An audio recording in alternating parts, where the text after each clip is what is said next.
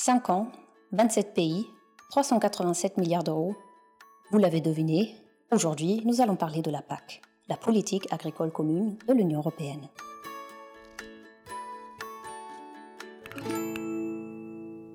La PAC est en pleine réforme.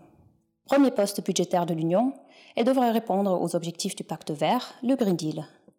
Hélas, verdir la PAC, c'est plus facilement dit que fait. Après l'échec des dernières discussions fin mai, le Parlement, les États membres et la Commission européenne vont donc retourner à la table de discussion ce vendredi 25 juin pour tenter de trouver un accord avant la fin du mois. Mais où en sont les négociations déjà? Et qu'en pensent les représentants du secteur agricole en France? Que signifie pour eux la transition du monde agricole? Et où est-ce que nous nous retrouvons, nous, citoyens et consommateurs, dans toute cette histoire? Pour trouver des réponses à ces questions, j'ai décidé de les poser à deux membres de la Commission de l'agriculture et du développement rural au Parlement européen, les eurodéputés Benoît Biteau et Jérémy de Serle, mais aussi au président du syndicat agricole Coordination rurale, Bernard Lannes, et à Aurélie Catalo, coordinatrice de la plateforme pour une autre PAC. Alors commençons au début. La transition agroécologique, ça veut dire quoi pour vous, Jérémy de Serle Pour moi, la transition agroécologique, c'est notre capacité à répondre grâce à l'agriculture et à ses particularités euh, aux enjeux environnementaux euh, que sont euh, bien sûr la lutte contre le changement climatique, la préservation maximum de la, de la biodiversité. et puis aussi, il me semble que dans l'agroécologie, on doit aussi penser bien sûr à l'alimentation et à la qualité de, de, de l'alimentation. Répondre au changement climatique grâce à l'agriculture, voilà donc une première définition de cette transition à venir. Écoutons maintenant Bernard Lannes qui nous parle d'harmonie entre la vie et la terre. L'agroécologie, c'est quand même prendre soin de notre bien le plus, cher au niveau agricole, c'est-à-dire le sol. C'est-à-dire remettre en avant de l'agronomie et, euh, et remettre en avant aussi de, l'écologie. Mais l'écologie, c'est simple, c'est ce que nous faisons nous déjà en agriculture, bien qu'il y ait eu déjà des dérives sur certaines productions. Mais c'est ce que nous faisons, c'est-à-dire respecter avec une harmonie de la vie de la terre euh, de, des productions. Et enfin, l'avis d'Aurélie Catalo de Pour une autre PAC. Une PAC qui serait mise au service de la transition agroécologique, c'est une PAC qui, euh, qui conditionne ces aides à une entrée des bénéficiaires de ces aides dans une démarche de transition systémique de leur ferme. Une telle transition systémique aurait forcément un coût. C'est pourquoi la réforme de la PAC prévoit un nouveau dispositif, les éco-régimes. Ce sont des paiements directs qui doivent rémunérer les agriculteurs qui prennent des engagements concrets en faveur de l'environnement. Le problème, c'est que le budget de la PAC est limité et la redistribution des aides ne réjouit pas tout le monde. Dispute obligée. Le Parlement aimerait que 30% des subventions directes prennent la forme d'éco-régime. Les États membres insistent sur 20. L'accord que les institutions espèrent trouver cette semaine sera forcément un compromis. Mais est-ce que ça sera suffisant?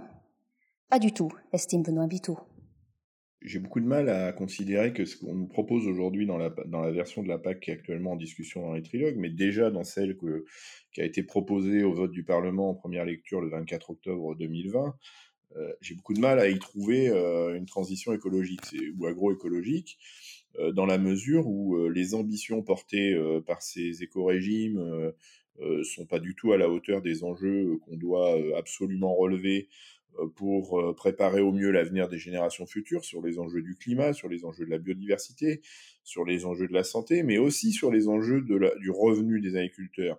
Avis partagé par Aurélie Catalo. Au sein de Pour notre PAC, nous aurions souhaité que la prochaine PAC, donc la PAC qui va s'appliquer jusqu'en 2027, ce soit euh, une politique qui soit mise au service de la réorientation du système agricole et alimentaire européen. Malheureusement, même si l'accord au niveau européen n'est pas, n'est pas encore trouvé, nous savons d'ores et déjà que le niveau d'ambition sur lequel euh, l'accord se fera sera, selon nos critères, bien largement en dessous de ce qui aurait été nécessaire pour, bah, comme je le disais, vraiment avoir cet effet euh, orientant de l'agriculture européenne et euh, pour enclencher une véritable transition de masse des euh, fermes européennes vers l'agroécologie paysanne.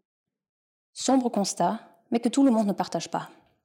Si la PAC actuelle ne répond pas tout à fait aux défis du temps, la réforme sur la table permettra d'aller dans le bon sens, estime Jérémy de Serle. Mais je crois que l'agriculture européenne, euh, sur ce sujet, sur les questions d'environnement, n'a pas non plus à rougir de tout ce qu'elle a fait parce qu'il y a euh, au niveau mondial quand même euh, une différence assez notable entre la qualité environnementale de l'agriculture européenne et, celle d'autres d'autres puissances agricoles dans le monde. Je pense que la réforme qui est en train de se discuter va dans le bon sens et, et, nous permettra de continuer cette transition qui, pour moi, est largement enclenchée. Ambition manquée pour les uns, réforme prometteuse pour les autres. À quelques jours du prochain trilogue, la nouvelle PAC reste visiblement un sujet bien épineux. Si plusieurs ministres de l'Agriculture, dont celui de la France, ont déjà présenté leur stratégie de déclinaison de la PAC au niveau national, tout n'est pas encore joué au niveau européen. Quelles sont donc les attentes des acteurs français en vue des négociations cette semaine? Arrêtons déjà les bagarres, répond Bernard Lannes. Nous, l'attente par rapport au trilogue, c'est qu'on mette les vrais sujets sur la table et qu'on commence une négociation et qu'on arrête pour l'instant un pugilat entre la Commission et le Parlement et après avec aussi et un pugilat entre certains pays. Trouver un compromis pour répondre ensemble aux attentes sociétales, c'est aussi l'espoir de Jérémy Desserles. Lors des derniers trilogues, l'architecture verte, euh, enfin la dimension environnementale de la PAC a été un, un des points euh, d'achoppement, j'allais dire, euh, et qui a son, c'est celui, c'est le point, je pense, qui a fait échouer les, les négociations. Je pense qu'on a malgré tout, euh, que ce soit le Conseil avec les États membres et le Parlement, on a malgré tout un objectif commun, c'est celui d'essayer de se rapprocher le plus euh, des attentes sociétales en matière d'environnement et des besoins et des enjeux qu'on connaît euh, dans ce domaine-là, et puis de faire en sorte de, de, pouvoir faire ça avec euh, une certaine sérénité pour les secteurs d'activité, dont bien sûr l'agriculture euh, fait partie, une certaine sérénité en termes de, de, de, moyens économiques notamment, une certaine sérénité soit donnée aussi aux, aux secteurs d'activité qui sont, qui sont concernés par ça. Donc il faut qu'on réussisse à, à trouver cet équilibre-là et je pense que c'est l'objectif principal et collectif euh, et commun qu'ont le Conseil et le, et le Parlement. Un compromis qui ne fera pas l'affaire, estime au contraire son collègue Benoît Biteau. Le seul espoir euh, sur lequel moi je continue euh, de m'appuyer, c'est un, un, vote de rejet de la PAC lors du vote de, de, de cette PAC au Parlement européen. C'est-à-dire qu'il ne s'agit pas de voter contre une PAC ou de faire disparaître la PAC, il s'agit de proposer un vote qui ferait qu'on ne validerait pas cette PAC-là qui est complètement décalé par rapport aux enjeux qu'on doit relever euh, pour être au rendez-vous de l'histoire, et, et, de dire si on ne vote pas cette PAC, si le Parlement européen ne vote pas cette PAC, en 2021, la Commission sera dans l'obligation d'en réécrire une nouvelle. Et si on, crée, on écrit une nouvelle PAC, et c'est là l'espoir, l'espoir c'est celui-là. Si on réécrit une nouvelle PAC, on devra intégrer les conclusions de la Cour des comptes européenne dans son rapport de 2018, dans son rapport de 2020, qui disent que cette PAC a échoué pour préserver le revenu des paysans, que cette PAC a échoué sur la transition écologique, que cette PAC a échoué sur euh, les dynamiques d'installation ou de renouvellement des générations. Donc on ne pourra plus euh, euh, écrire une PAC euh, en faisant abstraction de ces rapports-là, en faisant abstraction de ce qu'ils disent et de ce qu'ils proposent de réforme de la PAC pour cesser euh, ces hémorragies euh, absolument inquiétante pour l'agriculture. Si on réécrit une nouvelle PAC en 2021, on devra intégrer les stratégies du Green Deal pour la biodiversité qu'on a voté le mois dernier, euh, la semaine dernière, pour euh, euh, de la ferme à la fourchette euh, qu'on va voter en juillet prochain. Euh, on, ne pourra pas faire abstraction de ces éléments-là pour rédiger la PAC. On ne pourra non, pas non plus faire abstraction de la feuille de route pour le climat qu'on a voté au début de cette année 2021. Donc on voit bien que réécrire une PAC en 2021, c'est la mettre en conformité, euh, c'est la mettre en situation de relever ces grands défis et de relever le challenge historique d'une PAC qui enfin euh, embrasse euh, ces, ces véritables enjeux. Un espoir dont la réalisation semble peu probable, mais qui nous mène à une autre, dernière question. Si la PAC ne peut pas tout, quel est le rôle des citoyens dans la transition agroécologique? Autrement dit, si les paiements verts de la PAC ne suffiront pas pour répondre à l'urgence climatique, serait-il à nous, consommateurs, de payer notre alimentation plus chère pour soutenir les exploitants dans la transition écologique? Écoutez la réponse de Jérémy de Serle.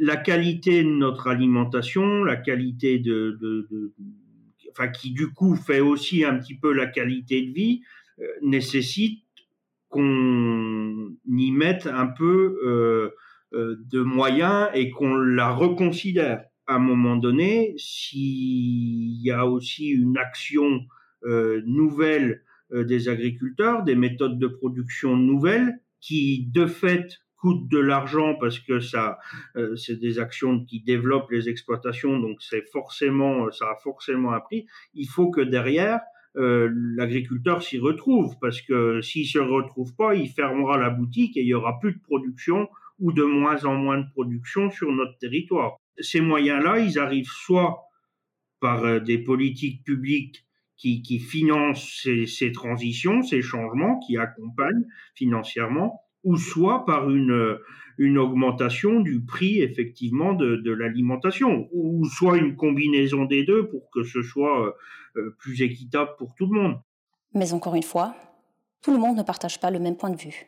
Pour Aurélie Catalo, la logique selon laquelle les consommateurs doivent payer la transition verte du monde agricole ne tient pas la route. Selon nous, cette affirmation selon laquelle en fait il n'y a, qu'à faire payer le consommateur, euh, c'est vraiment c'est un mensonge quand on parle de la PAC.